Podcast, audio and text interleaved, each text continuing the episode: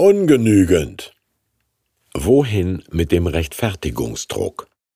Gottes Gerechtigkeit aus Römer 1 Ich will euch aber nicht verschweigen, Brüder und Schwestern, dass ich mir oft vorgenommen habe, zu euch zu kommen, wurde aber bisher gehindert, damit ich auch unter euch Frucht schaffe, wie unter anderen Heiden.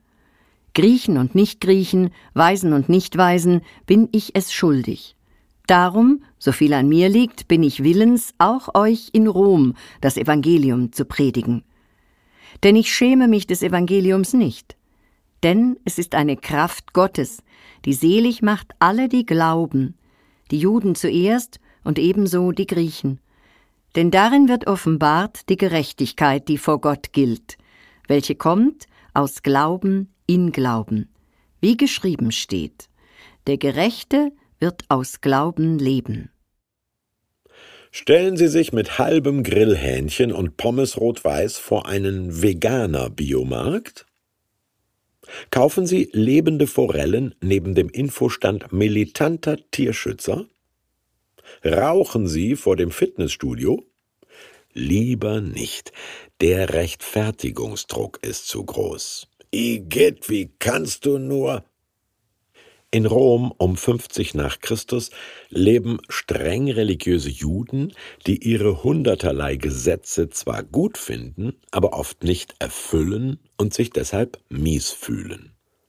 Und es leben dort libertinäre Nichtjuden aller Herrenländer, ihr Motto ist gut ist, was gut tut, die sich arg egoistisch finden und deshalb auch mies fühlen. Ich schäme mich nicht, sagt Paulus, und die Rückfrage, wieso bist du immer perfekt? beantwortet er mit Nö. Aber das Evangelium macht Juden und Griechen, also alle, frei, sich selbst anzunehmen. Eine aktuelle Frage bis heute. Wann bin ich okay? Womit kann ich Gott und die Mitmenschen zufriedenstellen und mir selbst in die Augen schauen? Man kann doch nicht allen gerecht werden, Menschenskind. Stimmt, schreibt Paulus, aber du kannst gerechtfertigt werden, indem du dich darauf berufst, dass Jesus alles erfüllt hat, was du halbherzig, halbfertig, unerfüllt lassen musst. Sei vergnügt, du genügst, weil du Gott genügst. Moment, das ist ja ein radikal anderes Verständnis von Gerechtigkeit. Eben. Gott steht nicht am Spielfeldrand unseres Überlebenskampfes und hält die Tafel ungenügend hoch, sondern ihm ist jeder recht und gültig gerechtfertigt, der, Zitat, aus Glauben leben. Sich selbst dauernd moralisch ungenügend finden, kann in Depression oder Suchterkrankung führen. Sich selbst immer auf die Schulter klopfen, führt zu Egozentrik, Bindungsunfähigkeit und Vereinsamung.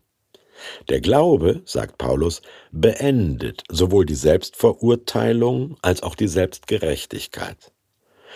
Als Martin Luther das las, erfand er die evangelische Kirche. Aber das ist eine andere Geschichte.